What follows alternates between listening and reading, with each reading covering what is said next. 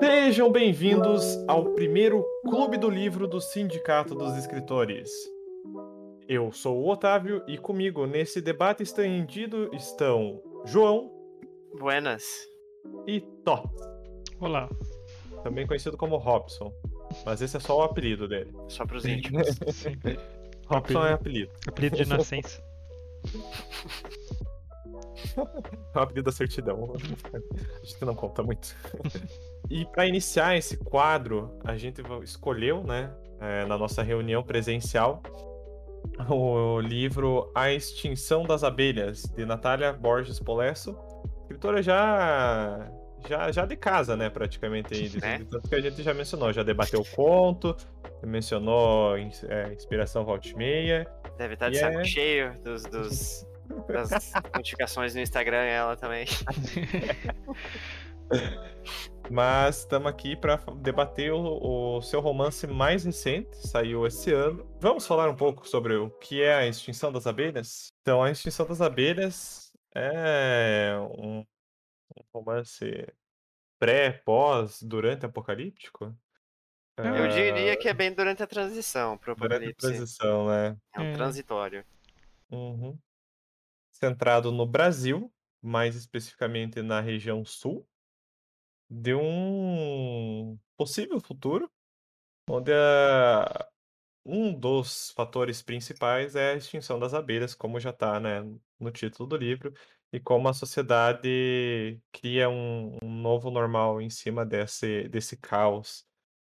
É, só que é diferente de histórias apocalípticas que é, de costume eh, tratam de ah, uma salvação do mundo ou uma busca pela cura, não tem nada disso aqui.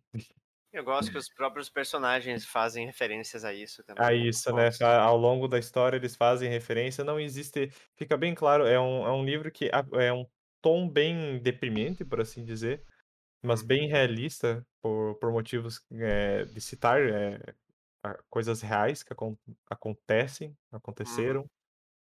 É, e ele vai nesse tom bem pessimista de tipo, não, não vamos falar sobre salvação, vamos falar sobre pessoas no fim do mundo. É, é que eu diria que que não é tipo. Não é que a história seja sobre isso, né? É, é, é isso é o que tá acontecendo no, no plano de fundo da, da história. fundo, É. mas é sobre as pessoas ao redor dela, né? É, é Dela uma da história Regina, no caso. da, é, a protagonista se chama Regina, mas a história também acontece em, em paralelo com, com a, com a mãe desta personagem. É Guadalupe. Guadalupe. É, mas é, é só Lupe, né? Guadalupe né? ele só fala. fala- É, então a história ela é contada nessas duas frentes. A narração de, de Regina, é, que é a principal protagonista, né? Pode dizer que, tipo, 90% da protagonista, sim. história é, é com ela, mas também tem as passagens da mãe dela, a Lupe, que tá em, em outro lugar do mundo. E nesse pano de fundo ele mostra como seria um cenário apocalíptico para países de primeiro mundo e países de terceiro mundo.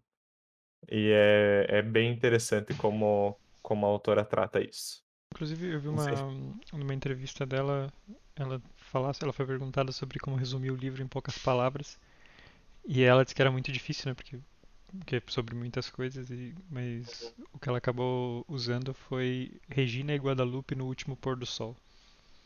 Hum, é, é um, é um belo resumo.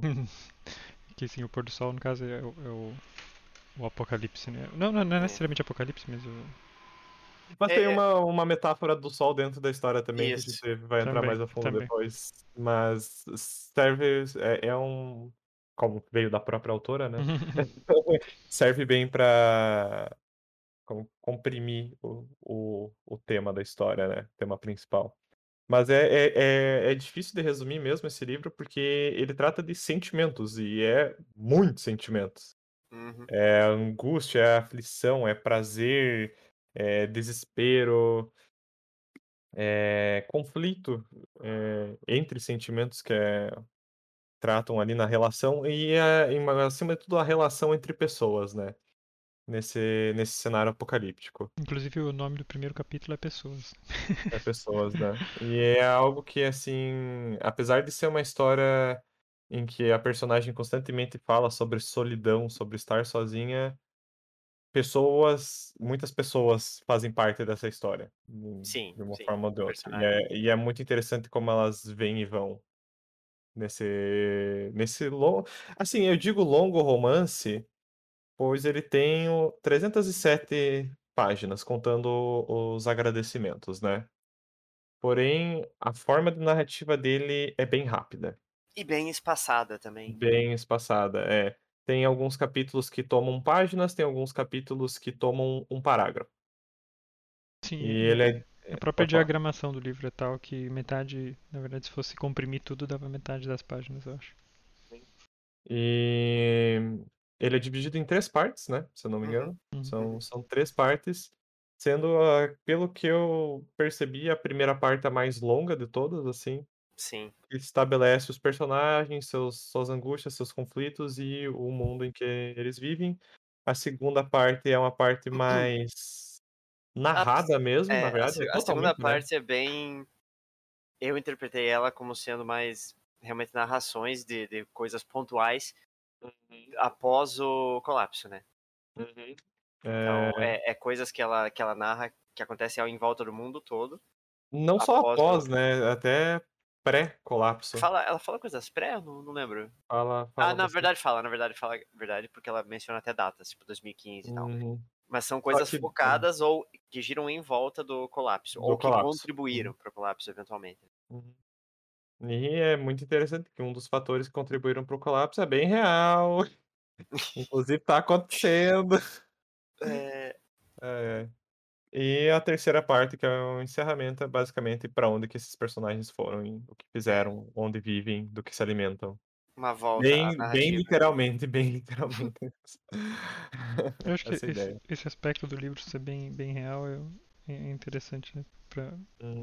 que tipo é muito pra, gente que tá vivendo agora essa época, eu não sei como é, eu fico pensando como é que ele vai ser se al- alguém que, que lê daqui a, anos. sei lá, 50 anos ou Sim. algo assim. Cara, seria bem interessante, na verdade, pensar, porque é, Ele trata o ano de 2020 como um marco que ficou pra história, né? Tipo, ele Ah, já vai ficou, desse né? pressuposto. e ficou. É, mas como a gente tá vivendo essa história agora, a gente não pode dizer o que, que vão falar Ah, sim, sim, 2020 entendi. no futuro. Se vai ser a gripe espanhola, a grande praga, sabe? Mas tipo, é, mas dá pra ver que é um livro que foi tipo escrito bem agora, tipo em 2020 e tal, porque todos os temas, quem acompanha as notícias, né, tu vê quase todos os, os temas ali estampados no livro, né? Tipo, eh, Apesar do os livro incêndios, tra- Apesar do livro tratar 2020 como um passado, né? Tipo, Uhum. ele trata 2020, não digo, e não é nenhum passado recente, é um, um passado até uns 10, 15 anos, Então. Ele eu- não não, ele não, eles não mencionam, até dizem na terceira parte do livro, né, que já vai um mini spoiler, que ele, o tempo é muito, é muito esparso para eles lá, eles não conseguem ter uma medição exata do tempo, parece muito abstrato. Então, Uhum. de fato, dá para ter essa impressão que se passaram alguns anos depois do colapso, né, que eles chamam. Mas de certa forma, eu tive a impressão no final que não passou muito tempo, assim, alguns meses, talvez um ano e pouco, por causa do estado dos personagens em si, sabe? Só que é muito curioso que não, não, não é interessante, é, falando dessa noção de tempo que, que eles tratam, vários momentos do livro, eles tratam, tipo, como se já não, não existisse mais como contar os dias, né? Uhum. É, E como a gente meio que vive isso agora, né? A gente ainda tem o calendário, a gente segue as datas e tal, mas, tipo assim, o ano da pandemia passou e pra mui- muita gente diz, tipo, não vi esse ano passar, foi, foi muito Foi um borrão. um borrão, né? Uhum. dado tudo que estava acontecendo, dado todas as limitações, né, da, da vida em si. Então é bem interessante como ela, ela reflete isso dentro da, da dis- eh, distopia, é uma distopia, né? É uma Podemos distopia, dizer com que certeza. É uma distopia. Podemos dizer que é uma distopia. É que é tão difícil de tratar porque não é o principal da história, mas ao mesmo tempo tá lá o tempo inteiro. É o que é o que aflige os personagens, mas não é tratado diretamente, né? Uhum. Ah, então, antes da gente passar para spoilers, mesmo que a gente já está entrando nessa, nessa zona quase, o que, que vocês esperavam de Extinção das Abelhas antes de abrirem o livro? Só pelo, pelo título. E pela autora, né, também. Eu achei que ia falar mais de abelha pra começar, quase não falo. Fica enganoso. Sim, eu, eu achei que ia ser uma. Que a, que a trama ia ser um pouquinho mais. que Não necessariamente focada nisso, mas achei que ia ter um pouco mais. Uhum. ah, sei lá, porque ali ela menciona algumas vezes assim, né? Sobre que as abelhas foram desaparecendo e tal. Uhum. Mas é algo assim meio que fica muito no. Hum, é realmente só um sinalzinho ali da, do. do fim dos tempos, né? Uhum. E, Fica de plano de fundos, quer dizer? É, fica, fica bem de plano de fundo e, e só, e é mal mencionado. E eu achei que isso ia ser um pouco mais. fazer parte do plano de alguma forma, assim. E tu, João? Ah, eu confesso que eu não.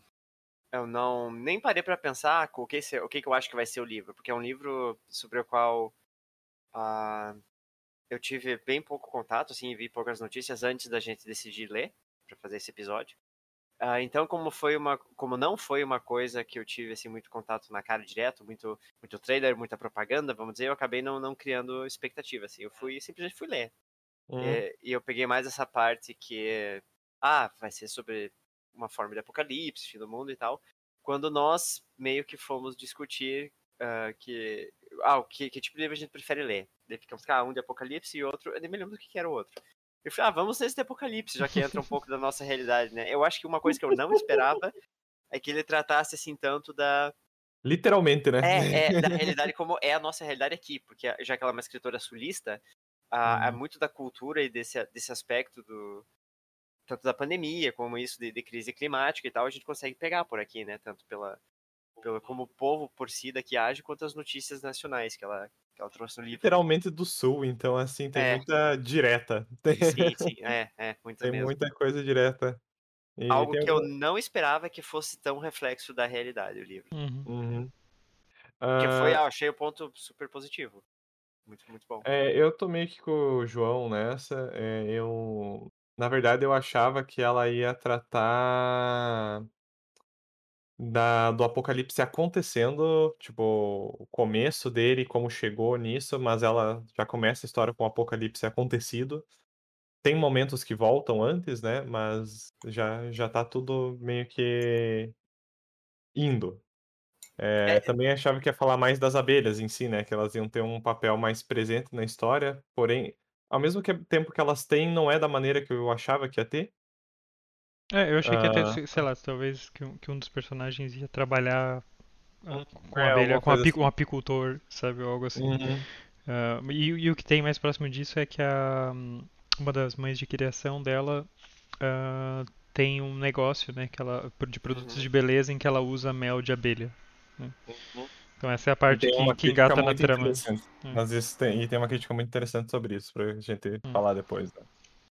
Ahn, e agora, faço a, a mesma pergunta que foi feita a Natália Borges Polesso, que o Tots trouxe ali. Se vocês precisassem resumir esse livro em poucas palavras, como, como vocês resumiriam? Em uma frase, em uma sentença. Eu não sei se eu consigo resumir em uma sentença, mas eu, eu, eu quero tentar resumir em uma ideia. Que eu acho que eu. ah, algo que eu vi do livro bem no começo. No começo eu achei ele um começo assim bem leve. ah, e eu acho que fica incrível como você percebe que o. ah, que a situação dos personagens e da protagonista em especial vai piorando terrivelmente conforme passa o livro, sabe? Você Uhum. pode ver que no começo tem certa leveza, ela descreve umas coisas do cotidiano, assim, então parece uma vida normal, sabe? Você não, você não tá pensando na, na pandemia nem nada. Apesar de dar, dar pra ver visivelmente que a personagem tá deprimida com algumas coisas que ela, que ela narra ou fala.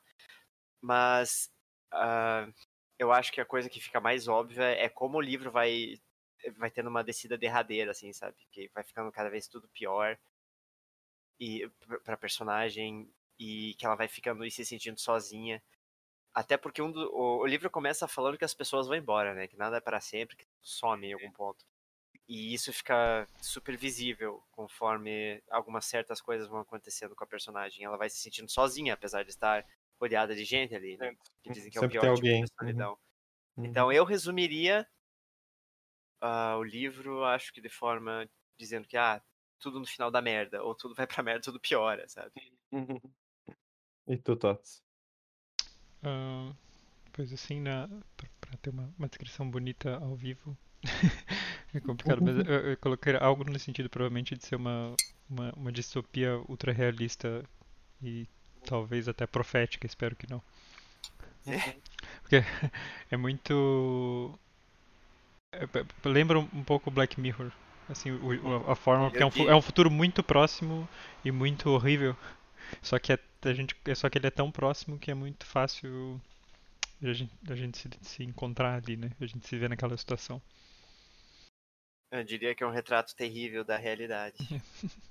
Eu resumiria, é, eu resumiria com o agronegócio fode a vida de todo mundo. É. E é isso o meu resumo sobre o livro. Ah, é. Então, vamos à sessão de spoilers? Vamos, vamos, aos spoilers mais pontuais agora. Ok, então, caro ouvinte, é, a gente vai deixar provavelmente na descrição é, um, um stamp de quando a gente parar de falar de spoilers, mas eu acredito que vai Ah. ser daqui até o final. Posso fa- fazer um comentário que não tem spoiler antes de ir, que é sobre a estrutura, deve. claro. a estrutura do livro, na real. Vamos ver como a produção se dá, Tots. É, sim, sim, a estrutura, é- a estrutura é um negócio muito bonito. Eu achei, assim, que é, um- é um- a forma como eu, como eu imaginei que é, é tipo uma, uma forma muito moderna de escrever um livro, porque são trechos muito pequenos que, que parecem feitos pro nível de atenção das pessoas que ficam no Twitter o dia inteiro. O TikTok Ela também, até né? menciona isso em algum ponto do, O quê? do livro, falando dos Black Sobre Mirrors, as- das pessoas que são os celulares, né? Ah, Uhum. Sim. E então, tipo, principalmente na segunda parte, mais do que na primeira até, tipo, às vezes é meia página por capítulo, mas mesmo na primeira são muito curtinhos assim e e você acaba consumindo rápido também pela forma como como a Natália Uhum. escreve. Ela escreve de uma forma muito leve, então parece que é mais curto do que já é cada capítulo. Ela escreve de uma forma muito leve sobre temas muito duros, muito É. doídos, né? Muito E cru, né? Uhum. E ela também faz essa essa coisa interessante de ligar um capítulo no outro, né, com a Uhum. a, a, a primeira, a última palavra de cada capítulo é o, o título do próximo. En- Então, ao mesmo tempo que é dividido em muitos capítulos pequenos, ele te faz, te amarra muito em um capítulo pro outro pra você continuar, né? Pra, pra exemplificar isso, tipo, tem uma frase aqui, ó, que o capítulo acaba, eu nem tinha energia para, e Nossa. daí o nome do outro capítulo era Preocupações. Eu tô com aberto nessa página também. Que página que é essa? 146. 43? Isso foi creepy agora, porque você começou a falar a última linha diz e eu, e eu fui lendo assim junto contigo. Bizarro. Cara, eu literalmente abri o livro aqui. 143? 46. 46. Ah, 6, 6, tá. É, mas é, tem isso, ela termina a frase e a frase fica aberta e termina na, na próxima, no título do capítulo, né? E isso é a primeira parte do livro, né, Tots? Essa é a primeira parte, sim. E daí na, na segunda, que é mais curto, são só tipo recortes, como se fossem pequenas Recorte. reportagens. Isso. E na terceira vai pra uma narrativa mais convencional, só sem títulos, né? Uhum. Uhum. Mas é uma estrutura muito interessante. Eu, particularmente, não tinha visto isso antes. Também não. Não tinha visto um, um escritor ou escritora usar dessa, dessa estrutura, né? De texto. E achei que é uma maneira de prender a pessoa sem parar muito interessante, porque você fica naquilo. Ah, mas de, de, de continuar, sabe? Tipo, é, é um, um loop sem fim. É como se, to, se os capítulos fossem um capítulo só. Uhum. Achei que foi uma sacada muito. Aproveita e deixa uma. Não bem uma ressalva, mas um adendo aqui que fazia tempo que eu não lia um, um livro que me, me fizesse rir em voz alta em alguns Ah, trechos. isso, é, é, ela, ela, ela faz umas coisas muito engraçadas, realmente. É, é isso que o Otávio tava falando dela escrever leve, um tema pesado. E é muito bem humorado, assim, a, a narrativa. Os É, personagens apesar são de ser uma narrativa deprimente, né? Deprimente, Se né? parar pra analisar ela toda, ela tem umas partes que são muito cômicas mesmo. Uhum. Mas então, com isso dito, vamos à sessão de spoilers de A Extinção das Abelhas.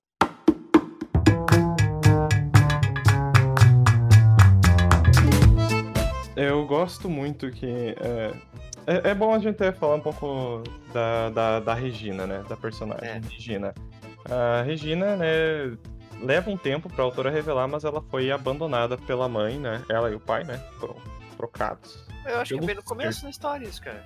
Mas leva Sim, umas ou 50 tudo. páginas, né, ali pra, pra contar o que, aconteceu de fato, né? A mãe dela trocou a família pelo circo, basicamente. Ela virou a atração do circo chamada Monga, que é um recorte cultural bem específico, Uhum. mas é basicamente a mulher macaco, né? Mulher selvagem. É uma atração que antigamente pegavam. É, os circos usavam o que eles chamavam de aberrações, né? Faz muito Ah, lembrança da mulher barbada pra mim. assim. Isso, que era basicamente. um- em alguns casos eram pessoas com deficiências, em alguns Uhum. casos eram pessoas que se maquiavam e o público pagava pra ver isso, né? Esse, o, o show de, de, de capitalizado, cara. monstruosidades que eles chamavam. Ah, e a mãe dela largou a vida familiar pra, pra virar a monga, mas largou a vida familiar bem cedo. Não, ah, não, não chega a deixar explícito qual a idade, mas foi tipo Eu acho que ela tinha entre sete oito- anos. É, acho que ela tinha uns 8 anos. Não lembro É, porque ela não tem isso. memória da mãe em si, É. né? Ela tem a foto que o pai dela deu. É. Ah, tem essa, essa, e a, daí a Regina, criada pelo pai, um alcoólatra, deprimido, nesse mundo já é, pré-apocalíptico nesse momento, né? E foi criada ali por aquelas duas figuras ma- maternas da Eugênia e Denise. Denise, né? Isso. Que são duas empreendedoras. É isso, pra não, não falar outra coisa. E é muito interessante a personagem delas, tipo, no momento em que as abelhas já estão extintas, né? E elas vendem cosméticos e usam mel nos cosméticos, né? E, é, e a- até a Regina fica assim. é, bate de frente com elas, mas não muito. Falando, tipo, como que vocês estão usando mel? Não tem nem mais abelha e vocês estão usando mel pra vender cosmético. Tipo, não tem mais mundo, não tem mais sociedade. É, a Regina dá pra ver que ela, ela é uma pessoa da, da classe média baixa. A história inteira é quando, tipo, ela tá sempre preocupada com o fim das coisas. Enquanto as pessoas que não estão vivendo isso ainda, que estão vivendo naquela, naquele, Na bolha. na bolha, é, que no caso da Eugênia e da Denise, e até mesmo da, é, filhas da, da Eugênia e da Denise, a Aline. Aline, Alice. é a Aline, Alice? Isso. Aline? Aline. Não. Aline. Aline. Aline, Aline, Aline, isso. Aline, é, a Aline, tipo, estão vivendo nessa bolha em que, tipo, não, não tá acabando o mundo, no- tipo, é, tem- bem no comecinho, a, a Regina tá comendo na casa delas, né, tá almoçando, e tá falando, tipo, ai, que vão passar fome, não sei o quê, e daí ela fala, não, mas a gente tem uma mesa cheia, olha Uhum. essa fartura, como é que Sim, você pode sim. dizer que a gente vai passar fome? Só que a Você não Regina tá tem vendo lá agora? a Regina tem o contato com essa com essa senhora, Dona Norma. Dona Norma, que é uma senhora que passa fome, é uma senhora que é carente, que precisa de auxílio e É ela uma fudida. é, é uma fudida. Eles chamam a, a mendiga, né? E é aquela é a conotação de tipo pessoa vagabunda, né? Ah, Dá, essa dá a parte foi, foi tensa, cara. E tipo, ela é, ela resume o contato dela com essa vida com a Dona Norma, né? Mas dá pra perceber que ela tem um contato com pessoas que estão numa situação de merda Uhum. é, diferente das mães, tias dela. Francisco é. também. Ou Tem- Francisco. Ah, pode falar, Inclusive tem, uma, tem, um, tem um trecho muito bom, ela- isso é logo no começo, na página 43, que aí a Regina fala, não, não tem mais abelha e tu acha que as pessoas vão querer passar mel e veneno na cara? Daí a outra responde, Regina, tu não entende nada de business, minha filha. Olha- Ah, sim. É muito bom isso.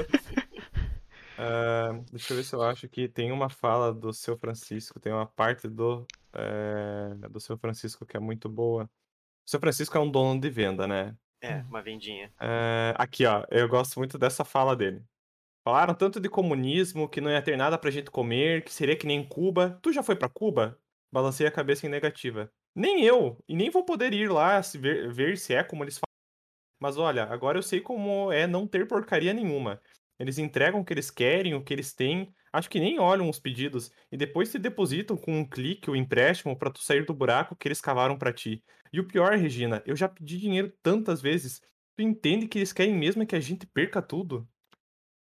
Essa E é mostra essa, é, mostra essa situação do, do- o seu, o seu Francisco ele vai falando, tipo, ele é aquele, é, como que eu diz, mercante de feirinha, né? Aquelas Uhum. feirinhas agrícolas que tenta dá a entender que ele tenta evitar ao máximo usar agrotóxicos. E Aqui eles não falam agrotóxicos, eles falam veneno, né? Direto. E, e, tipo, como normalizaram. E a- até a Regina fala, né? Que a gente tratava como novo normal até que o novo normal virou o normal e a gente não sabia mais voltar pro normal que era normal mesmo. Uma coisa assim, sabe? É. E como o fato da- de falar veneno, que você come veneno, normalizou, banalizou a palavra, basicamente. E essa figura do São Francisco é interessante porque ela só aparece nesse momento da história e é pra mostrar, tipo, que, ah, três tomates custavam 30 reais. E, e tipo, é, era, o, era o preço tabelado, não era nem, tipo, o comerciante se aproveitando, era o preço tabelado. E mesmo assim o comerciante, tipo, passava fome. É, que daí depois elas falam, ah, os preços do seu, do, do São Francisco são abusivos, a gente vai no supermercado. Uhum, uhum. Mas é porque o supermercado está sendo sustentado por outra mega corporação, por um banco, e, e, assim são críticas bem pontuais que ela faz de umas maneiras bem inteligentes, sabe? Uhum. Eu acho que tem, tem outra coisa que é interessante que ele vai fazer, ela vai fazendo que é ah, meio que contando paralelamente, né, a história da mãe e da Regina, né? Uhum. Tem muitas vezes que fica um capítulo cada. Que é um, Sim, sim. Em alguns momentos fica um capítulo cada, em Hum. alguns momentos fica mais capítulo da Regina do que da Lupe, né? Sim, que vai contando basicamente como foi a vida da mãe dela com a trupe de, de circo dela e, e também da de como isso vai afetando a como esses traumas de, de não ter tido a mãe afetam agora a Regina, né? Porque em determinado momento ela tá com ela trabalha num bar, né? De de atendente, é isso que ela faz? Isso, isso é E- tipo É, que, se eu não me engano, não chega a ter nenhuma cena dela no bar, né? Ah, Não tipo, ela tem, tem, tem até uma tem. cena que ela menciona como é que é lá. Tem uma, mas- não, ah, tem uma tem, cena que ela tem, conhece. Tem uma cena, uma, é verdade. uma. Ela Ela conhece vai uma pra mulher casa e vai com a mo- mulher, é é, verdade, é. verdade. Acho que é a única cena no bar. Só que não é bem atendente, tipo, ela fala que é meio que faz tudo no bar, né? É, ela É, vai de Atendente, quebra, quarta quebra galho, né? é Faz isso aí. E, e daí em determinado momento ela ela começa a virar uma cam girl, né? Ela, ela acha esse anúncio na internet e ela basicamente começa a fazer vídeo, é tipo, tipo um OnlyFans, eu não sei se, eu- se é isso o É, OnlyFans. Não, chega, é é mais, é mais programa específico, né? Aqueles sites de. de, de- Mas o OnlyFans é tipo isso aí mesmo, né, cara? É, mas OnlyFans, assim. Tem gente pagando pra é, ver ela pelada, é, basicamente. É, tá, é. Ou Nesse ela- quesito é a mesma coisa. É. E, e daí ela cria um personagem, né? Que, é- que é Divine. Ah, nossa, é. Divina, Divine, Divine. Divine, Achei Divine. muito boa, muito boa essa sacada. Da Divine, é. E, É. e ela usa Divine. uma máscara parecida com a que a mãe dela usava, né? Ela usou a máscara de, Uhum. Categoria, né? Gorila, é. de gorila. Só que sem saber que a mãe dela, tipo, trocou ela pra ser a Monga, né? Que era a mulher gorila. Faz esses paralelos interessantes, como mesmo distante a família tem a influência na vida da pessoa, Como né? sem saber? Uhum. Não, tipo, a, a Regina não sabe que a mãe dela trocou ela pra virar a Monga. Não, mas sabe? ela tem a foto, né? Tem a foto. É, Ah, tem a sim, foto mas e na foto ela não sabe. a mãe dela com a cabeça de Sim, gorila. ela sabe. Agora eu não Segurando, lembro de onde que ela arrumou segurando. aquela cabeça de gorila. O pai, o pai, Segurando. é, de onde ela arrumou? Acho que ela comprou. Hum. Não lembro. Ah, é verdade, então. Não, tem que estar certo. Mas, É. tipo, como mesmo essa distância influenciou, né? Tipo, quando ela foi, vir, foi virar Kangirl, ela usou a fantasia da, da, goru- da gorila, né? Hum. Uhum. E eu acho muito interessante essa curva que a, que a história faz, porque eu não esperava mesmo que, que a história fosse pra esse lado. Nem eu. Ah, tanto que foi uma das primeiras partes que me fez rir bastante, sabe? E, tipo, tipo, como ela deixa bem explícito, o mundo está uma bosta e eu estou aqui na frente de uma webcam pelada, ganhando mais dinheiro do que se eu tivesse um trabalho, um, um trabalho que a gente diria com Uhum. carteira assinada, né? É, E é isso que tá pagando meu, tá pagando as minhas contas no apocalipse. Eu acho que a, a parte que eu mais ri disso foi quando ela, ela tá fazendo a inscrição no site, né? Pra ver se ela vai ser aceita. Ela diz, oi, meu nome é Regina e minha vida está uma merda. Que ela fica, reescre- ela fica reescrevendo, né, a Aí eu tive- aplicação. Eu tive, que parar pra rir, cara. Tava muito boa essa É parte. muito boa. Essa parte é, é muito boa. Ah, é. É, voltando a falar da- das personagens, antes de, de a gente falar um pouco mais da, da- do plot, tem dois personagens que eu gostaria de falar a- mais a fundo. Sendo o primeiro da Aline, Uhum. que é a, a, a filha é, Eugênia biológica. É, é, da- é, é filha biológica. Não, é, é da Eugênia e da Denise isso? Ou é de uma delas? Não, não lembro se, explici- se explicita, O que eu cara. entendi é que É. as duas são mães dela, mas não, eles não É. explicam exatamente. Se alguma é biológica, né? É. Deve- é, supostamente alguma é biológica delas, cuidaram. Todos os personagens Ah, dessa história ou são bi ou são lésbicas, né? Sim. Ele, ele deixa bem, ela vai, ela vai jo- jogando essas nuances ao, ao longo da história. Mas a, a Aline é interessante porque, tipo, ela entende toda a merda, mas ela entende toda a merda de uma forma elitista. Ela foi pro exterior, ela estudou fora e ela não tá dentro daquele cenário. Ela conhece a teoria daquele cenário, né? Uhum. E É aquela é, história, né, cara? Você, você não sabe o que é a coisa se você é só um espectador. É, Olha ela saiu do coisa. país pra sair daquela merda, basicamente. E, tipo, é muito interessante como a figura dela, no começo, tão presente, vai ficando cada vez menos presente, e como todos os estudos dela têm um impacto mínimo pra dizer que nada, no fim da história, né? Tipo, como Uhum. ela saiu pra ajudar o mundo, pra para ter conhecimento, mas, tipo, ela tá tão desconexa, né, desconectada dessa realidade, né, do Brasil ali, da, da história, que o que ela tá fazendo lá não tá mais impactando aqui, tipo, não tem mais Sim. como ajudar, né? E eu achei, não sei se es- esse foi o propósito da personagem ou o quê, mas é uma crítica bem pontual esse esse elitismo, essa essa soberba da academia, por assim dizer, né? Da, da- do cenário universitário em, em querer mudar o mundo, mas não não enfrentar o problema de verdade, sabe? Eu Ficar não sei se eu chegaria a dizer soberba, eu acho que seria Uhum. mais parte de ingenuidade, sabe? Até Uhum. porque a Regina menciona que vê a Aline como uma irmã mais nova, então deve ter um pouquinho disso de ah, ela é Uhum. sonhadora, a jovem que quer mudar o mundo, né, a idealista, então Isso. eu, eu acho que é mais parte da ingenuidade mesmo, não de Uhum. covardia ou de querer tirar o corpo fora. Não, não digo covardia, mas tipo, como, como dentro daquela bolha ela, ela se cegou, né? Uhum. É, e a outra personagem que eu gosto muito como ela trata ao longo da história é a paranoia. Ah, sim. A gata, a gata paranoia, que Fez jus ao nome, inclusive. fez jus ao nome e que, assim, desde o começo fica claro que, ela, que a gata já morreu, né? Ou sumiu. Uhum.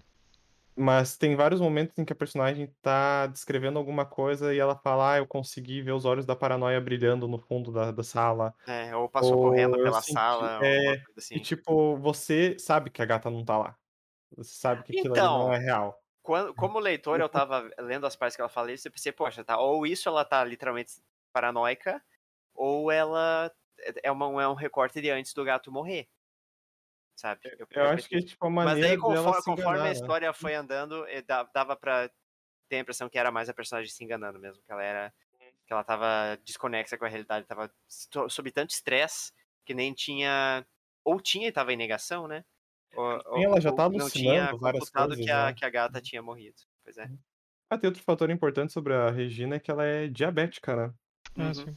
Uhum. E, e mesmo que isso seja um fator importante, só vem a, a ser relevante mesmo lá no fim da história, né? É, ao longo do É, livro no- ela sempre no- fala no da fim, insulina, no- né? É, no meio da história ela trata da, de como que ela consegue a insulina, né? Que é uma forma Ela paga, né? Ela paga, tem mas que ela ser tem que- avisada ela tem- quando tem tem. Ela tem que subornar porque- o, o médico do sistema público, basicamente. É, Isso. E que deixa bem claro que o sistema público já não é mais público, né? Também tem um momento que. Não lembro que personagem que vai pro hospital. Acho que é a própria Regina, né? E daí ela é na parte da pneumonia, não é? É, que ela, ela pega uma pneumonia e aí ela vai pro hospital e, ela, e daí a Eugênia vai ajudando ela é, a pagar, porque ela não tem dinheiro mais, né? Ela, Uhum. ela- é um momento que ela também Ela trocou de plano duas né? vezes, né? Pelo visto, teve que Isso. piorar o plano duas E vezes. aí, tipo, ela tem que pagar por algo que daí ela fala, é, eu tô pagando por um serviço que era gratuito. É, e a gente simplesmente perdeu esse direito, sabe? Tipo, dá no- ninguém falou nada. Uhum. A gente si- simplesmente não existe mais essa gratuidade, né? Que é meio que aquela, aquela cutucada nas pessoas que ficam falando merda do SUS, basicamente. E um detalhe importante de atentar é como essa história é, casa com o conto que o Tots escreveu sobre os presidentes, né, Tots? ah, o, o 2038? Acho que é que o presidente virou um que o presidente era um. Um apresentador de TV. O presidente era o Luciano Huck. Sim. É, isso aqui. Isso eu, Eu acho- achei que nós não íamos mencionar nomes, mas já que já mencionamos É. nomes. É, ela não menciona, né, também, mas ela. Isso eu achei. É. Foi uma das primeiras partes que eu achei muito engraçado também. Cara, foi- essa foi a segunda Muito parte na que eu cara. gostei mais. É Deus muito na céu. cara. Tipo, ah, eu adorava a esposa do presidente e queria me filiar ao fã clube dela. Sim. criança. É muito na cara. Isso, E aí, isso, daí, tipo, tudo era meio gincana. Isso era também muito. é- é muito mostra como a faixa etária dela não é muito diferente da, da minha, pelo menos. Disso de lembrar, né, da. que Isso com certeza é uma memória dela, né? Eu acho que ela tem bem essa, essa idade de, de ter assistido o programa da Angélica quando era criança. né? Uhum. Cara, mas é, essa foi muito boa. E, tipo, quando ela cita das gincanas, que ah, era tudo meio que gincana pra você conseguir, sei lá, água, fazer tantas Sim, atividades. Meu Deus do E, céu. tipo, é muito escrachado, né? É, é muita, era assim, muita atividade ridícula pra você conseguir uma ajuda que era essencial pra você. É isso, é isso que ela demonstra naquele, naquele, Uhum. naquele parágrafo, sabe? Aquilo aí me Uhum. deixou de cara. Mas ela menciona o presidente atual também. Claro. Inclusive, eu, eu queria achar esse coach. que Agora eu não lembro onde é que era. Das Qual? arminhas? Não, que ela fala do. É o que ela diz que o presidente é um, um apresentador bosta, de TV. Tem uma que ela tá. né, na, na mesma cena em que ela tá comendo na casa da Eugênia e da Denise. É Denise? Eu já esqueci. Uhum, uhum. É, ela. Ela. Que elas estão falando de empreendedorismo, de business, e daí ela fala. Elas só não fazem arminha na nossa frente, mas com certeza Sim. fazem pelas nossas costas. Essa, essa É cena. muito Kate, foda, cara. Eu tenho um, um coach aqui, só que não. Tenho dois sobre, sobre essa situação, se vocês me permitem. Diga. É, o maior inimigo do meio ambiente é a pobreza, porque as pessoas pobres destroem o meio ambiente para comer, disse o ministro da Economia do Brasil no Foro de Davos há alguns anos. A notícia foi dada pela bancada de jornalistas já conhecidos da população.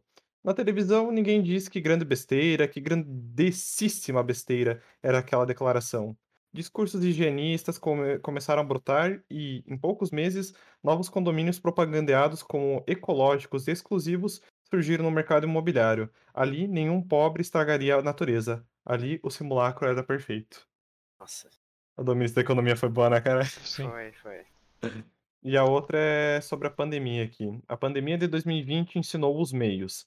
Primeiro, o medo, a desinformação, a leviandade, a irresponsabilidade do governo federal, a falta de humanidade, a falta de senso comunitário coletivo. Depois, o espetáculo das mortes, o aumento dos preços, as bolsas quebrando, os sistemas de saúde entrando em curto-circuito. Fecharam fronteiras e aconselharam as pessoas a se manterem em resguardo. Cumpriu-se isso em partes. Houve quem desfilou sua ignorância e seu mau caratismo pelas ruas. Para alguns foi essencial estar fora de casa. Depois os congressos voltaram. Depois os congressos votaram pacotes de resgate econômico. Passado um ano, os países voltaram a crescer, disseram. Sanções foram impostas. Viagens continuaram a ser restringidas. O mundo precisava do sacrifício de todos, diziam. De quase todos. Os degradados, esses continuariam morrendo como morriam antes. Isso. E isso é- que ela narra das pessoas indo pra rua, tá, e tal. Parece muito que ela, tipo, como eu tava falando antes, que é algo bem de 2020, 2021, assim, parece que ela descarregou toda essa frustração que, que o pessoal descarrega no Twitter, sabe?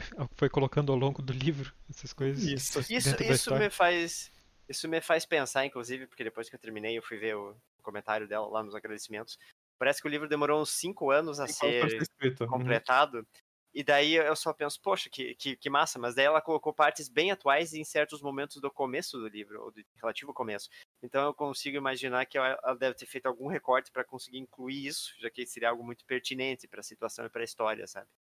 Pra, É. pra situação, eu digo narrar o enredo ah, contextual que estava acontecendo ali, né? Sim, eu, eu acho até que uma coisa que, que me pareceu um pouco é que parece que às vezes não tem tanto foco no livro, assim, e eu acho que se calhar é, foi meio que isso, acho que ela foi escrevendo e eu acho que o livro deve ter ido mudando muito, porque eu fiquei com essa Uhum, impressão, uhum. assim, parece que o livro não sabe exatamente sobre o que, que ele é em vários pedaços. Tem dois momentos bem específicos que eu achava que a trama ia se focar num problema e não foi, porque realmente ela traz, por ser um, um livro sobre pessoas que vêm e vão, eu acho que até faz sentido não ter foco, né?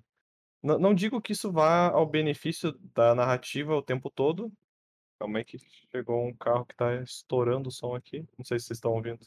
Não. Tá.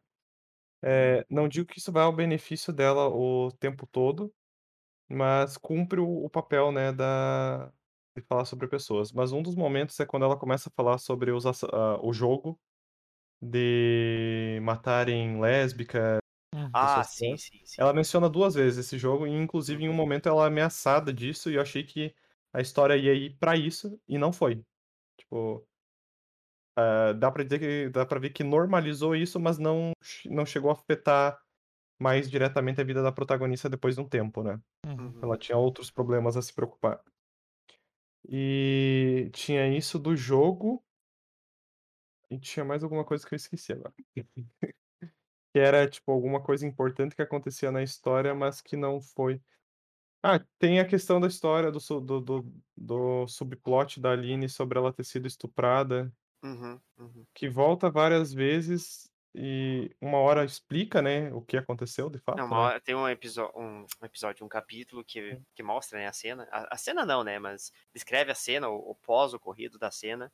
Elas estão levando ela pro hospital.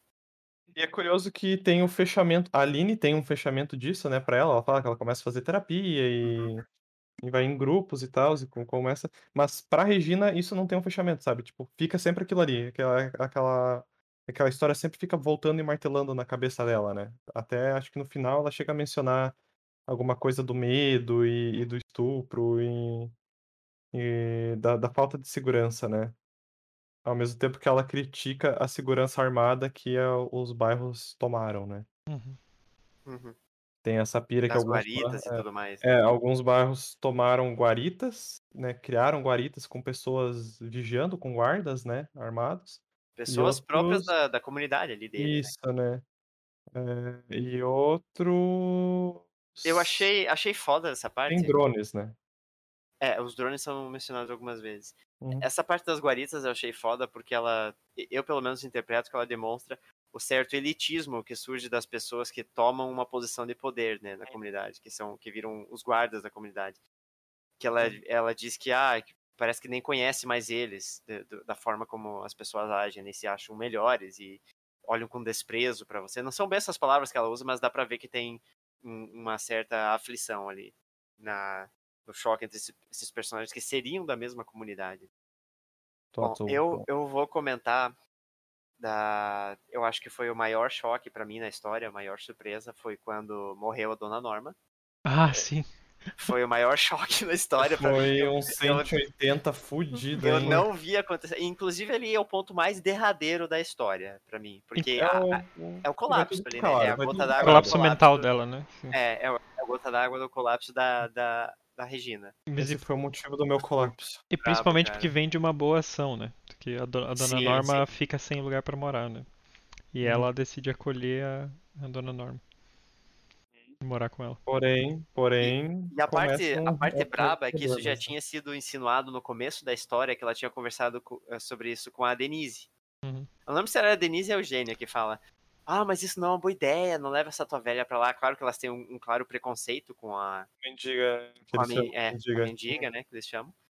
E Uhum. depois ela leva, e depois que eh, a dona Norma morre no incêndio, que ela fica trancada dentro de casa, e daí a Regina volta e fica em prantos, assim, é- e é acolhida pela Denise e pela Eugênia.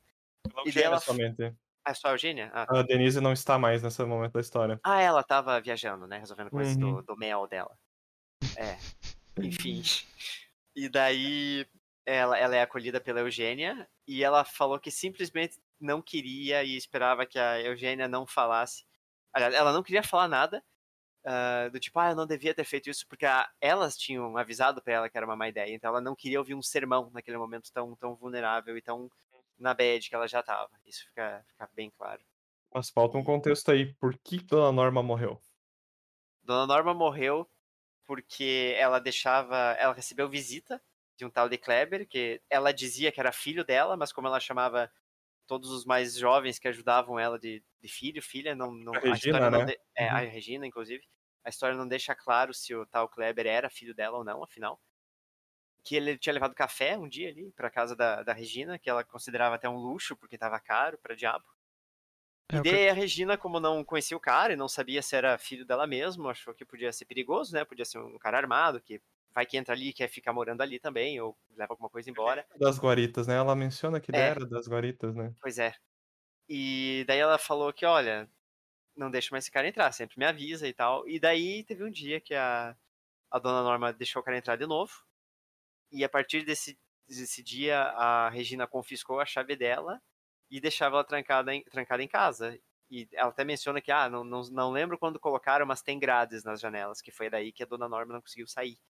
E daí deu problema na fiação da casa, porque era uma casa antiga já, e ela morreu lá dentro queimada. Sim, se tu, se for pensar, tem várias, tem vários avisos eh, antes que isso sobre a casa ser velha também é um tema recorrente, né? Que ela, a Uhum. Sim. Denise diz pra ela que ela tem que vender essa casa e ir morar com elas lá, né? No bairro, Isso, da- isso. bairro delas que é um bairro melhor, que tem guarita. E Sim. inclusive é a casa é vista como eu interpretei, até acho que a Regina fala isso em um trecho bem específico da história, que é basicamente a última conexão dela com o pai, que foi o que o pai deixou pra ela, além da foto antiga da mãe. Então ela deve se sentir muito presa ali pra não querer se desfazer, porque ela, ela até diz, eu sei que seria melhor, ter- seria muito melhor morar com elas, mas ela, ela simplesmente não vai, ela não se deixa.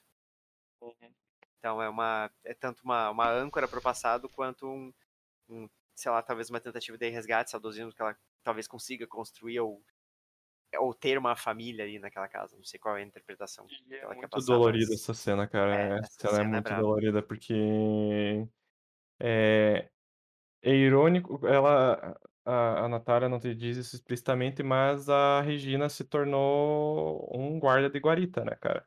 O, na- da maneira que ela tratava a Dona Norma, tipo, ela Ah, sim. colocou tanta vigilância. Ela, ironicamente, ela colocou tanta vigilância na vida da Dona Norma por deixar uma pessoa que ainda trazia café. Claro, ela não conhecia o Kleber, Sim. não confiava, mas ele trazia café para elas e nada mais do que isso. Mas a paranoia dela, não o gato, né? É o sentimento Sim. mesmo.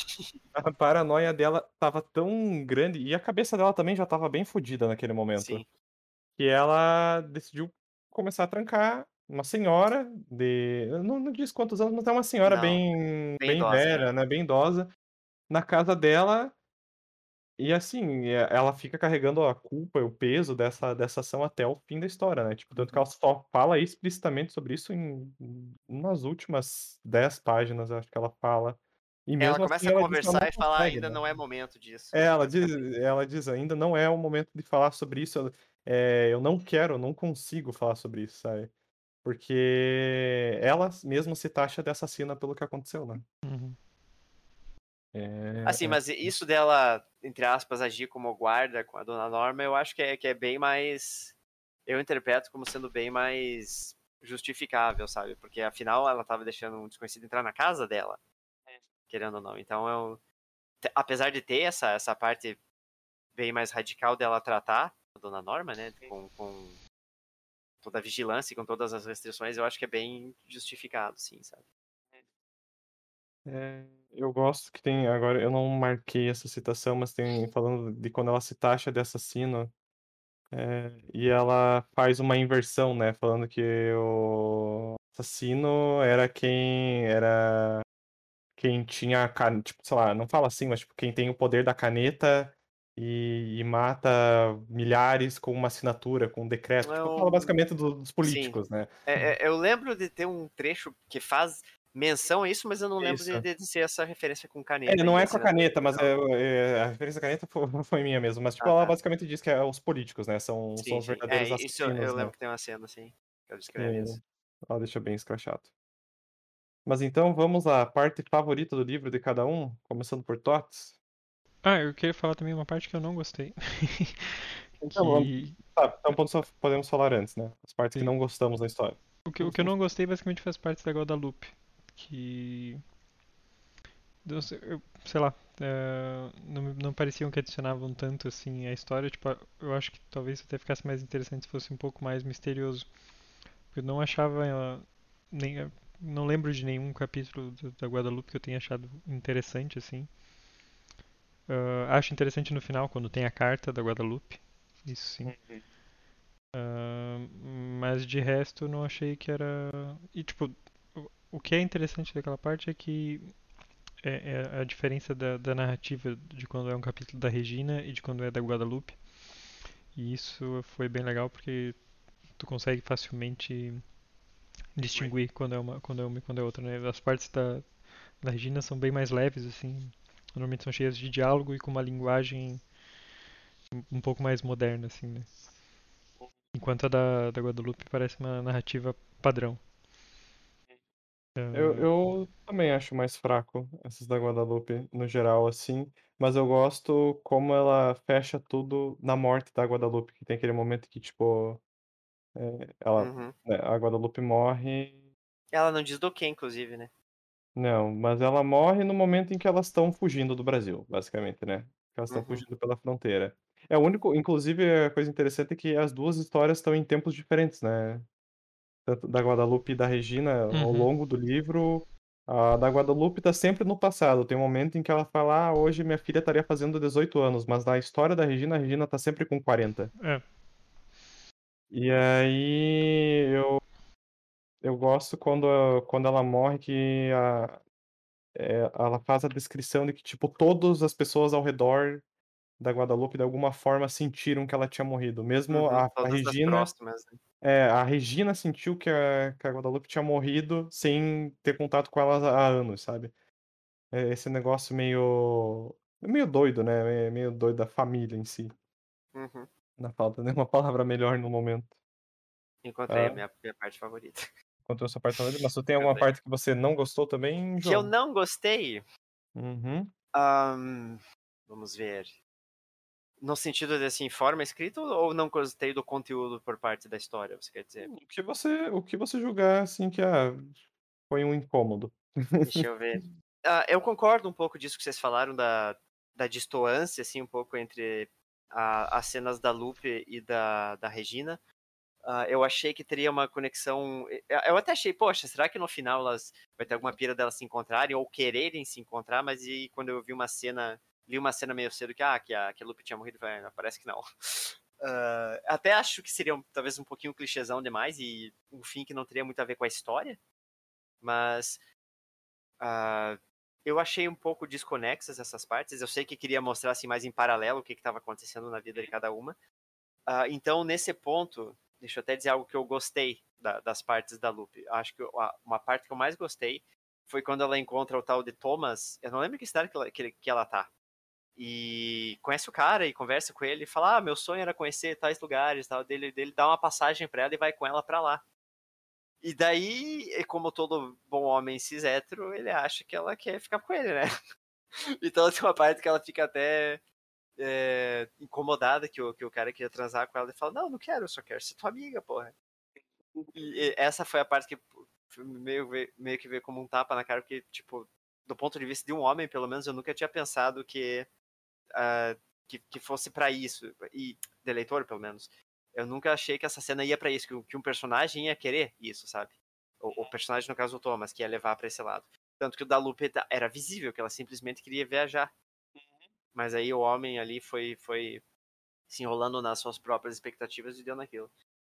E outra coisa que eu gostei foi quando ela conhece o, o Mr. Parker, né? Ela, o, o quadrizal Bom. dela, conhece o Mr. Parker, O novo dono do circo, né? o novo dono do circo. E quando eles, eles encontram. Inclusive, aquela notícia de, de morte, do, morte do Versace é, é, é verídica? Sim. Ah, Você nunca não- assistiu? Tem, tem um seriado que é o American Crime Story. E a Hum, segunda temporada dele é a morte de Gianni Versace. É muito bom. hum, não sabia, não. Sim, foi... Naquela cena que, que o, o Mr. Parker basicamente fala, ah, ele morreu porque era viado, né? Já, Uhum. De ser viado. Grossamente é isso que o personagem fala. E eu gostei que o quadrizal todo olha com ele, olha pra ele com uma cara assim de tipo, puta merda. Sabe? De revolta, assim. Não falam nada, né? Mas, É. mas tem aquela. aquela Você tensão, sabe, você sabe quem você contratou? né? Cara, a parte que, que eu não gostei do livro não teve nenhuma em particular. Assim, teve Uhum. algumas partes que são mais. ah, se diz. Mais interessantes que outra, claro, mas que eu não gostei não teve nenhuma em particular. Assim, que eu, que eu consigo pensar. Eu não tive uma parte que eu não gostei, mas sim uma personagem que eu não gostei. Mas é. Eu acho que até proposital, a Paula. Ah, Ah, tá, tá. ela é, Que médi- é uma ela é médica? né? manipuladora, acho que é, não lembro. É uma manipuladora, Que ela o Thales? escrota. Ela é médica, eu acho. Que ela, ela Não, conhece ela- a Paula no ela- bar, não é? Não, ela, ela que é da. Ela foi orientadora da, da Regina, cara, a Paula. É, elas meio que. Ah, não-. Sim, é- era a amante dela que não se Isso. É. Mas entre aspas, né? Ela disse que ela queria algo sério, Não, mas a mas Paula no- nunca é- queria. é. Que a Paula ficava andando em círculos em volta dela e tal. Isso. E daí tem uma hora que elas estão no telefone, eu gosto muito dessa parte, porque daí a, a Paula fala tchau e ela entende te amo, e daí ela responde te amo. Nossa, E a essa, Paula- essa parte. E a Paula Essa é fala boa. te amo também, só que tipo, te amo rindo, e daí ela fica Sim, mal, ela fica Sim, muito ela mal. fica muito desconfortável. É, é. É, acho que até inclusive é o nome do, do, Do capítulo próximo, é. seguinte, é, Uhum. desconfortável, né? Uhum. Porque Desconfortável. aqui achei, ó, é também te amo é o nome do capítulo. É, então tchau. E eu entendi te amo, te amo. Também te amo. Ela riu. A Paula nunca tinha dito que me amava e com certeza precisava resolver coisas muito urgentes no seu interior. Falou que me amava rindo ao telefone pela primeira vez. Eu não sei se gostei, apenas me senti desconfortável. Uhum. E é- essas jogadas Quando, muito. cara, Ah, quando eu li essa cena, eu ainda não tinha bem uma, uma visão de quem que era a Paula na história toda, porque eu ainda tava fazendo o. Tinha 60 anos, né, cara? Isso, Sim. essa informação me pegava de surpresa de vez em Eu, quando. eu ainda tinha. Ainda tava fazendo malabarismo com os nomes pra identificar bem os personagens Uhum. e tal. Então, eu. te- Teve até certo momento que eu achei que a Aline, que era a namorada da Regina, que viviam juntas e tal. E achei até que a, que a Denise e a Eugênia seriam, daí, no caso, sogras dela. Uhum. Mas depois falou da Paula, e eu. Hum, tá, pera, pera que tem algo que eu não entendi aqui. Não era de fora desse, desse É, círculo. né? é. E daí ele via, não, então a Aline era mais irmã de criação e tudo mais, tá? Então daí ficou mais claro. Mas quando eu li essa parte do Chamo, eu ainda não tinha sacado direito quem que era a Paula em tudo aquilo. Então ficou um pouco confusa a cena pra mim. E depois que eu li, depois que eu saquei que ela era uma ficante, que, que não, não queria nada Só sério né? Uhum. Eu, eu, eu já tinha lido aquela cena, então não, não fiz a conexão de volta. De, de quão, quão awkward foi esse, esse te amo. E é isso aí, é, resume bem a Paula. É a pessoa que não quer nada com nada, não tá ali, numa hora não tá mais ali. E depois ela foge, né? Antes de, Hum. de tudo ir pra merda. Ela foge, ela como, foge. como ela é mais Foge. rica, né? Ela... Uhum. E tanto que a última cena que fala dela é quando a Guadalupe morre e fala que ela tava num clube de idosas tomando um chá naquele momento. Ah, é verdade, bem lembrado. Filha de uma puta, hein? Vai tomar no cu. Então, va- vamos falar de personagens que nós gostamos, então. Diga. A minha personagem favorita, eu acho que é a Lu, cara. Não Ah, a Lu. Lupe, a Lu. Lu. A A Lu foi uma personagem que eu gostei bastante. Que era ex- Quem é a Lu? A Lu era história. ex-namorada da, a, da Aline. Da Aline. É, a ex da Aline. Com que quem a ficou- Regina ficou. quem a Regina ficou uma vez, Do término. Mas, a- é, até deixar um, um parênteses aqui bem específico, a Regina sabia que elas que a Uhum. Aline e a Lu tinham terminado, sabia que não era nada sério, mas ainda assim se sentia culpada por ter ficado, porque aquela história, né? Ex de amigo ou amiga não. De irmã, É, né? A- Ela tratava. Irmã, né, cara? Pois é. É. Justo, justo. É Mas a, a, Lu, né? a, Lu, a Lu mesmo falou, ah, não, não tem nada a ver e tal. A Lu tava, era uma pessoa super bem de boas, assim. Foi Uhum. uma personagem que eu achei bem interessante, Uhum. gostei bem Inclusive, do, do salvou jeito a, dela. a Regina no fim. E salvou a história, vida né? da Regina no fim da história. Uhum. Ela- E de certa forma foi salva pela Regina também, né? Porque naquele final elas ficam naquela. No final ele, ele meio que cria a ideia de que tem uma resistência, né? Tem um. Tem, tem. um Meu não, né? Eles literalmente falam, a cidade É, tem um clube. Não, mas tem um clube de mulheres que tá tentando, né? Ah, sim. Ah, não, sim. Isso eu achei legal, né? Que eles falam ah, que querem fazer alguma coisa, né? Isso É. eu achei legal. E aí. E aí ela, tipo, no começo, quando ela é resgatada pela Lu e tá naquele novo grupo de mulheres, todas elas, ah, vamos pra resistência, vamos pegar arma e tal. E daí, conforme vai passando o tempo e elas vão chegando próximo, elas vão vendo que, tipo, eh, elas até vão falando, eu nunca peguei numa arma, eu nunca lutei. É, mas isso quem fala é a. Quem que é a. A manicure? É as, a que, é, é né? as, que, as que fogem, né? As que a fogem. Glória e a Só que a Aurora. Regina também fica naquela tecla o tempo inteiro, tipo, não, eh, por que que a não, simplesmente não pode ficar aqui, né? Por que que aqui, é- aqui tá tudo bem? Por que a gente simplesmente É, mas a, a? Regina tá super fora da bola ali, né? Ah, sim, Super fora sim. da casa naquele Mas de momento. certa forma, no, no- no- ali no final, ela, ela consegue, tipo, convencer tanto a Lu quanto a é, Pietra, lembro. Pietra, é. é, a ficarem ali, né? Tipo. Eu acho que boa parte disso que você falou de ah, a Regina acabou salvando a Lu no final também foi porque ela, ela perdeu duas amigas, né, basicamente. Duas, Sim. dois membros da família, que é a, a Glória e a Aurora, que acabam decidindo ir embora sozinhas para outro canto. Daí elas eram um quarteto de resistência antes de encontrarem a Regina. Daí viraram cinco pessoas. E daí nesse meio tempo a era Aurora. oito pessoas, né? Ela fala, tipo, ah, tem oito pessoas lá na resistência. Tipo, não era nada. Sim, sim. Mas elas, entre elas, são quatro. Uhum. Enco- Encontram a Regina e ficam cinco.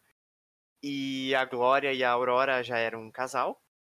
E resolveram ir embora sozinhas e tal, cuidar da vida delas. E a Pietra, que se eu não me engano era a mais nova delas, achou meio. Ficou assim. Meio sentida. Ficou, é, ficou injuriada e tal, porque imagina, abandonada pelas amigas e tal. Elas falaram que iam embora, mas saíram às escondidas enquanto elas dormiam. A Regina também achou uma filha da putice. Mas, ah, mas a Lu ajudou, né? Tem a Lu ajudou, é. A. Lu. a- então, aí que tá. A Lu viu que é, tava no direito delas, né? Querer fazer isso e tal. Por isso que acho que é mais uma coisa que me fez gostar da personagem também, isso. A Lu, provavelmente, é a minha personagem favorita. Não, não protagonista do livro. Que ela é uma personagem mais secundária, assim. E tu, Tô? Qual que é Ah, o teu personagem favorito? ah, pois, não tinha pensado. Não tinha pensado nisso São exatamente. tantos personagens. Pois. pra mim é paranoia, cara. Paranoia. Sempre ali. Sempre ali. Mesmo espírito. Nossa, e é muito deprimente no final quando ela. Quando a Lu encontra ela com um gato morto. Ah, você Sim, sim, gato morto. Puta, cara, muito bad aquilo ali. É porque É, ela... Eu, por certo lado, eu fiquei feliz de não ser a paranoia, de ser outro gato, sabe? Aquilo ali me Outro deixou um gato? pouquinho mais outro gato. É. Cara, mas é uma bad fudida. Sim, não, com certeza. A Regina tava no- fodida demais ali. É, ela tava. Ela entrou em parafuso, né? Quando elas começam. Quando Uhum. elas fogem do Brasil, né? Então indo pra.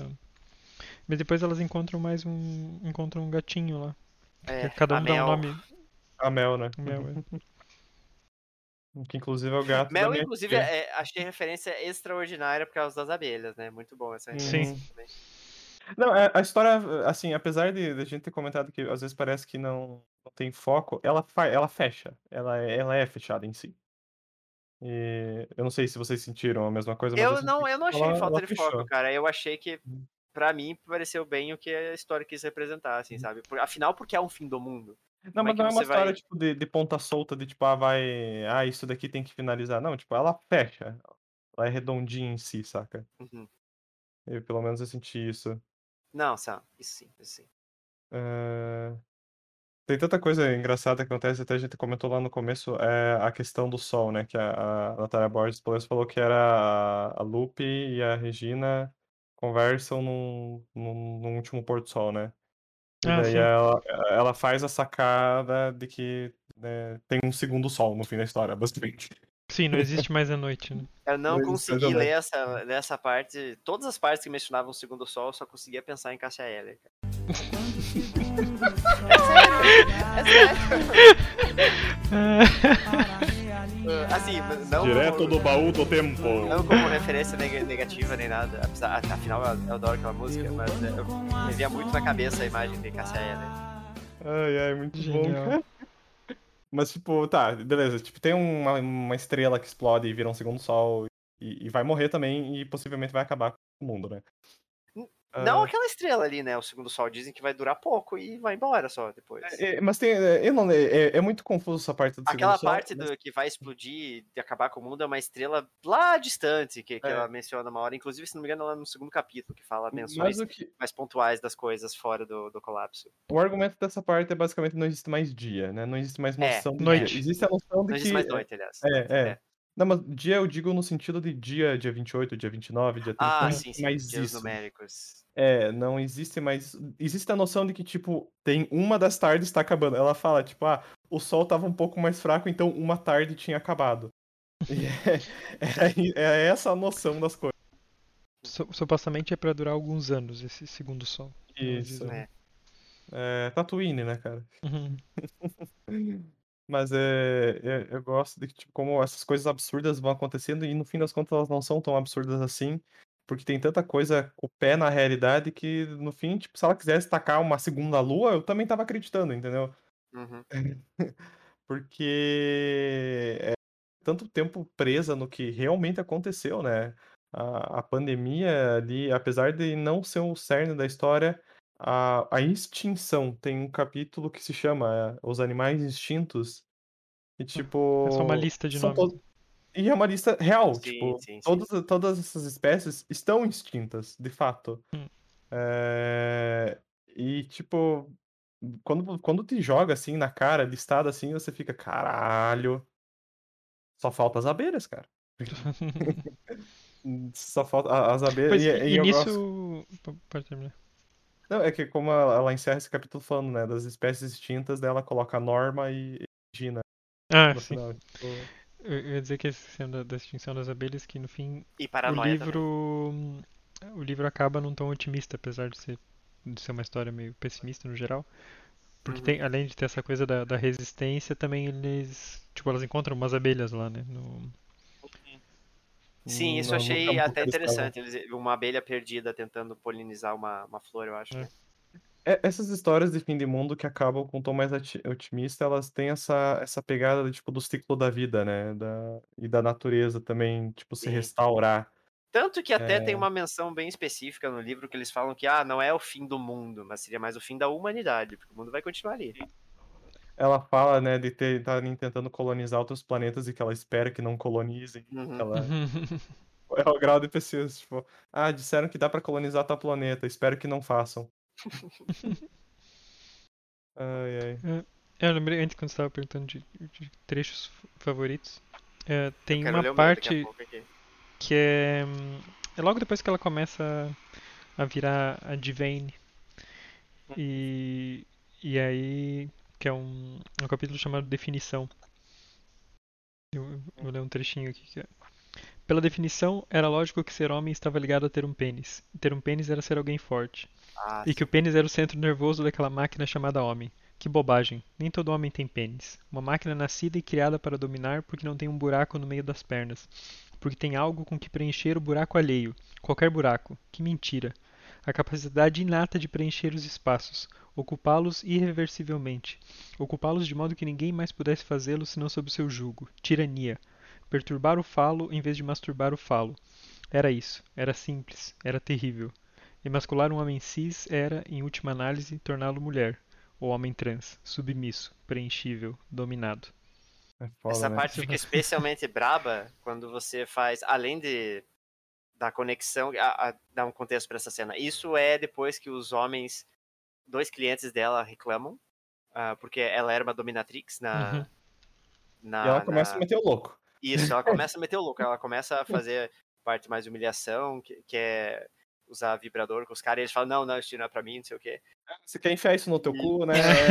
Ela, ela, começa, você quer esse pau gigante aqui no seu cu, né? É isso que você gosta. E daí, tipo, falam, não, não, é é muito massa, E cara. daí é ela muito come... é muito bom que ela começa a enganar, tipo, não, tá, você quer isso aqui que é meu, né? Daí falam, é isso. E dela, não, eu sei que na verdade você quer esse pau no teu cu. E daí os Ah, é. caras acabam não conseguindo fazer porra nenhuma com ela e reclamam. E Uhum. daí, depois que ela viu que, é- que era isso, que era uma coisa de emasculação, inclusive a, a parte, o, o começo do capítulo, que ela literalmente define emasculação Uhum. por causa disso, ah, essa parte dela descrever, a parte do, do falo e tudo mais, me fez uma.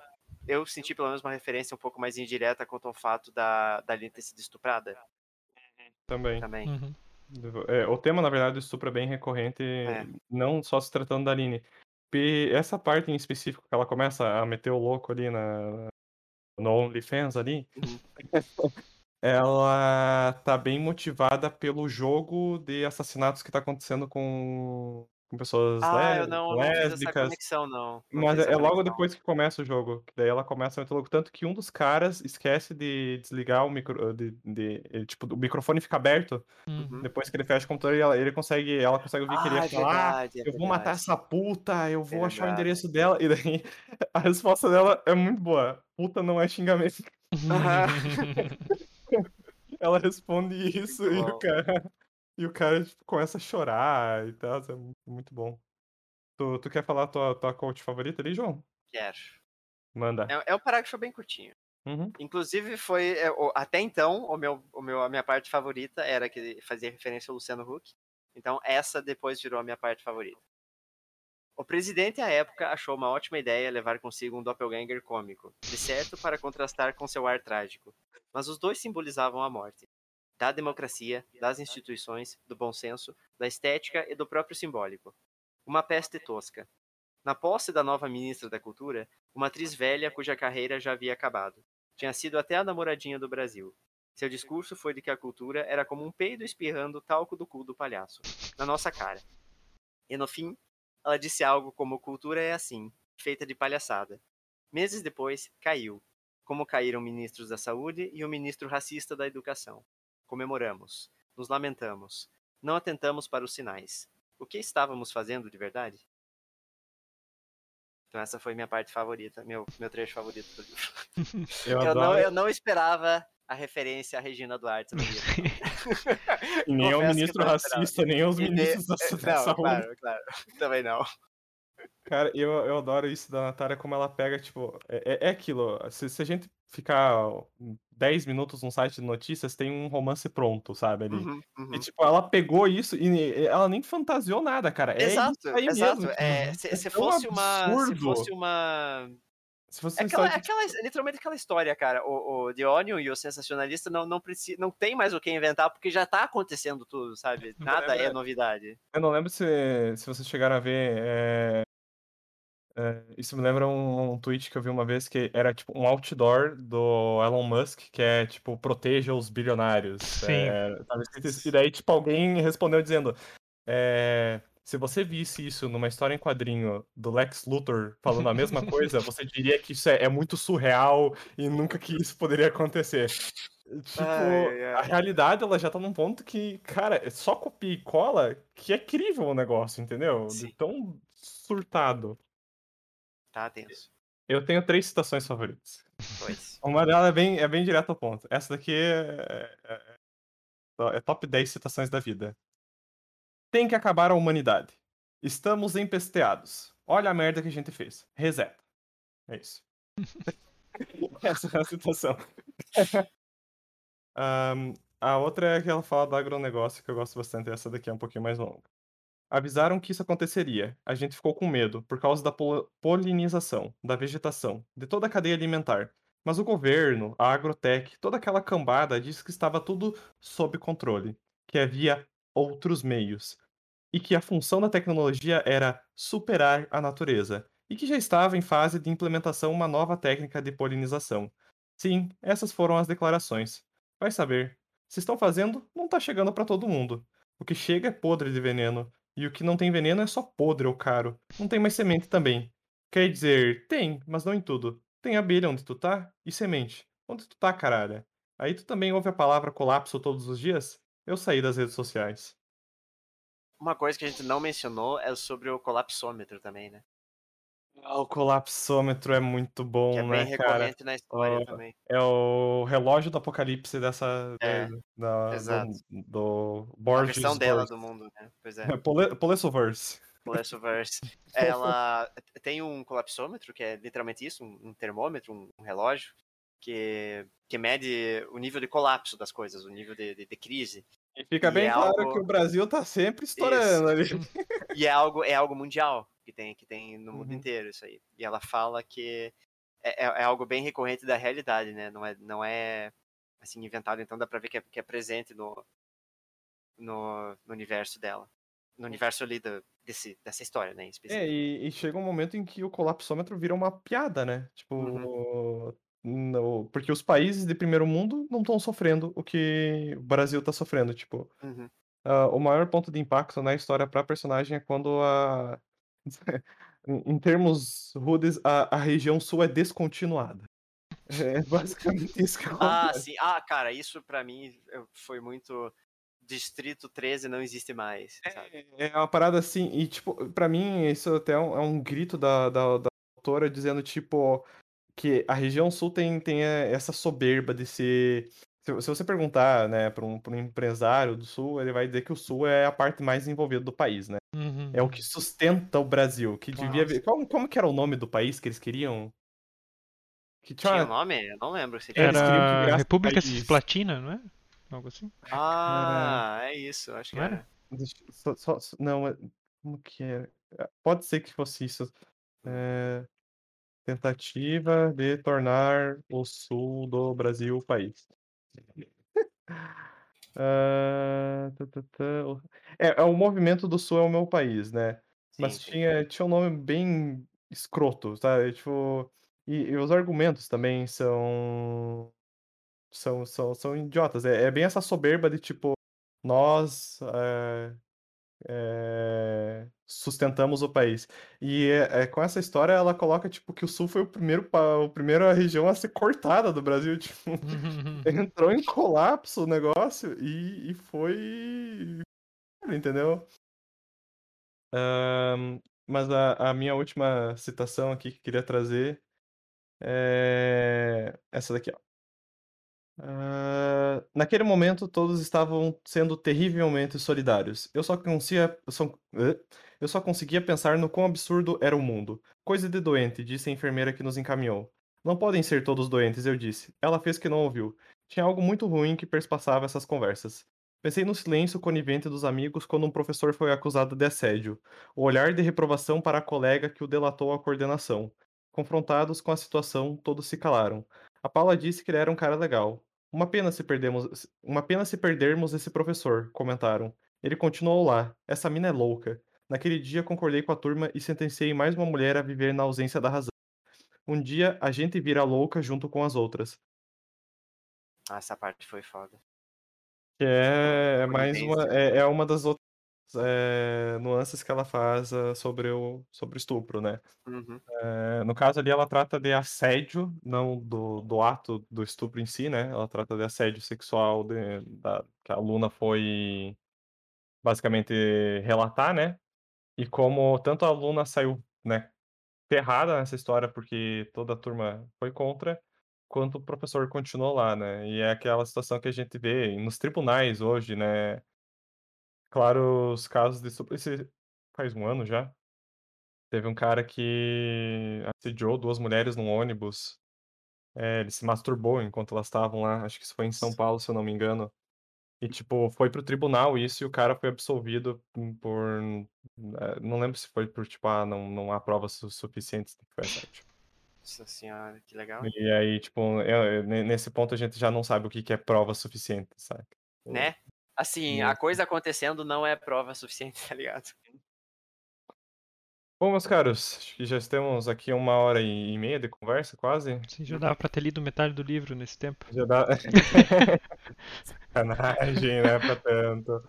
Olha, co- Olha que eu acho que eh, eu, eu li o, as certas partes do livro, eu li que eu tava meio com sono, então eu li mais devagar. eu Mas que eu acho que em assim, três, entre 3 e 4 horas, um leitor ávido consegue acabar o livro É, é, eu acho que eu li umas quatro horas. né?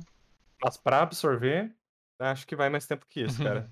Ah, sim. Absorver os temas. Já dizia uma professora minha da escola, se você quer entender bem um texto, você deve lê-lo no mínimo três vezes. E assim, a gente deixou muita coisa de fora, até o João mesmo comentou, o colapsômetro quase ficou de fora. Uhum. São, são muitas coisas que é, que é tanta coisa que tá presente nessa história que é, é impossível, Muitas tragédias, pessoal. né? Muitas tragédias. A gente nem, até nem ficou tão a fundo, né, na, na decadência da Regina, né? Porque acontece muita bosta.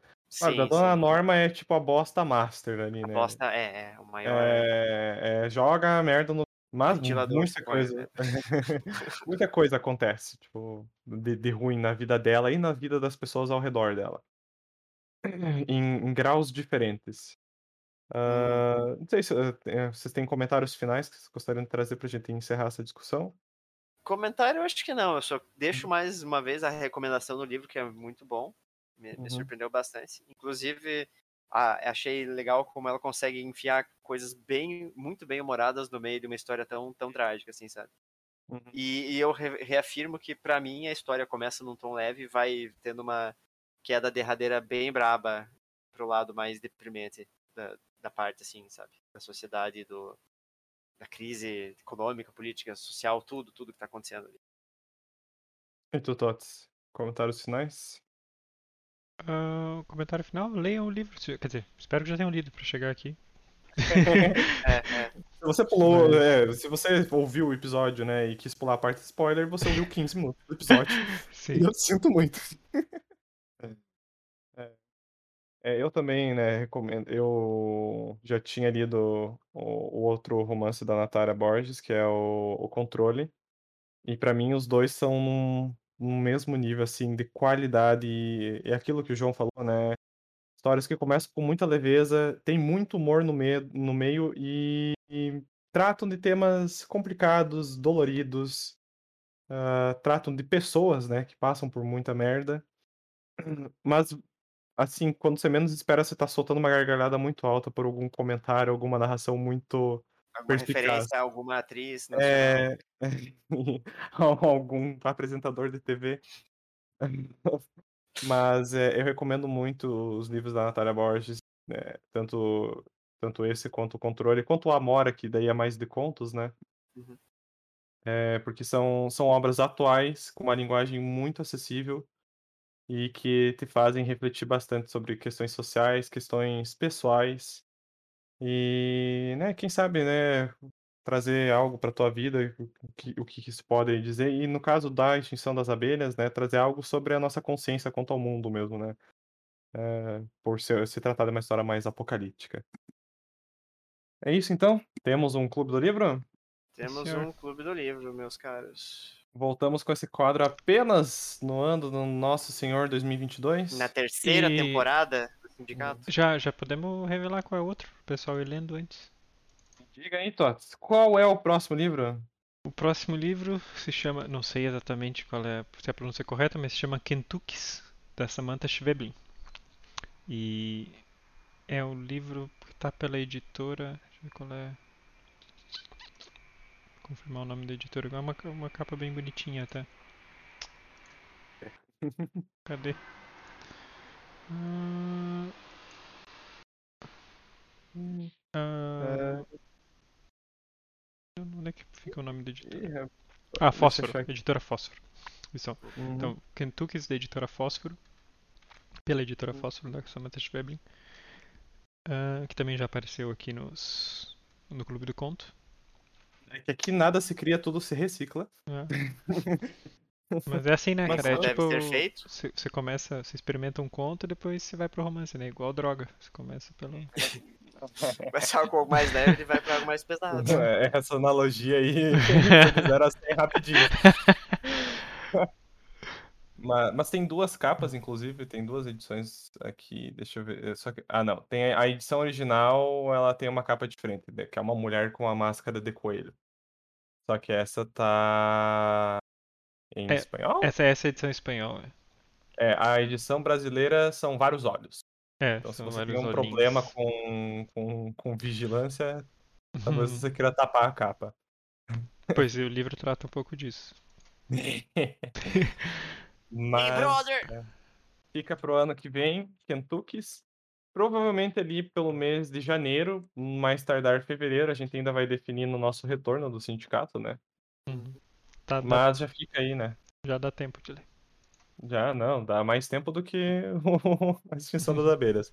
Mas ele acho que também é um livro maior, né? Não, não, até Não, é curto, é curto, 200 páginas. eu acho. 192, é 192 a edição brasileira aqui. Mas é um livro desse ano, né? Desse ano que o episódio está saindo, ou seja, 2021. Porque aqui a gente só trabalha com a atualidade. O Atualidade, passado sim. que se foda. Que Nada de clássico, são só novos Nada de clássicos. clássico. Morte ao clássico. É isso então. Ah, semana que vem nós já voltamos com o último desafio do ano. Proposto por Tots. É, Uhum. isso aí, cara. 2021 passou e é isso aí. E depois temos, se eu não me engano, mais dois episódios programados pro ano. Dois episódios especiais. Especiais, né? É isso, Tots? Uhum. Então temos mais dois episódios especiais programados ainda para esse ano de 2021. Ah, logo em seguida vamos tirar um curto período de férias, né? Acho que umas duas semanas, se eu não me engano. Sim. Ah, Férias da escola, mas né? É isso, espero. Espero que vocês tenham gostado desse debate, que tenha instigado vocês a lerem mais livros, não só da Natália Borges, como de escritores brasileiros, no geral, né? E Porque se, estão aí falando nossa realidade. e se tiverem também sugestões ou pedidos de, de livros pro Clube do Livro, também Uhum. podem sugerir pelo, pelo Instagram ou por e-mail. Lembrando que esse vai ser um quadro mais espaçado, no sentido, ah, uma vez a cada três meses. Vai depender da, da agenda de cada. Da disponibilidade, é. Então, se vocês têm Enquanto indicações no estoque. livros temáticas também, é, n- não necessariamente curtos, podem ser livros longos, pois né, vai ter esse espaço de tempo. Musashi. Vocês podem- fazer um Musashi. São só Nossa, O Musashi 1.800 vai precisar páginas. de um ano inteiro, cara. Meu Deus do céu. Ah, é. Mas vocês podem sempre mandar. com- E se vocês querem mandar também comentários sobre o debate, o bate-papo está aberto em o sindicato dos escritores@gmail.com, nas redes sociais Twitter e Instagram no arroba sindicato dos escritores. E também você pode conferir nossas outras publicações já relacionadas a desafios que nos propomos e contos que lemos em sindicatodosescritores.wordpress.com. É isso então, galera. Até Isso. Semana que vem. Até e boa leitura. Se né, houver um mundo até lá. É o Sim. mínimo que eu espero é um segundo sol.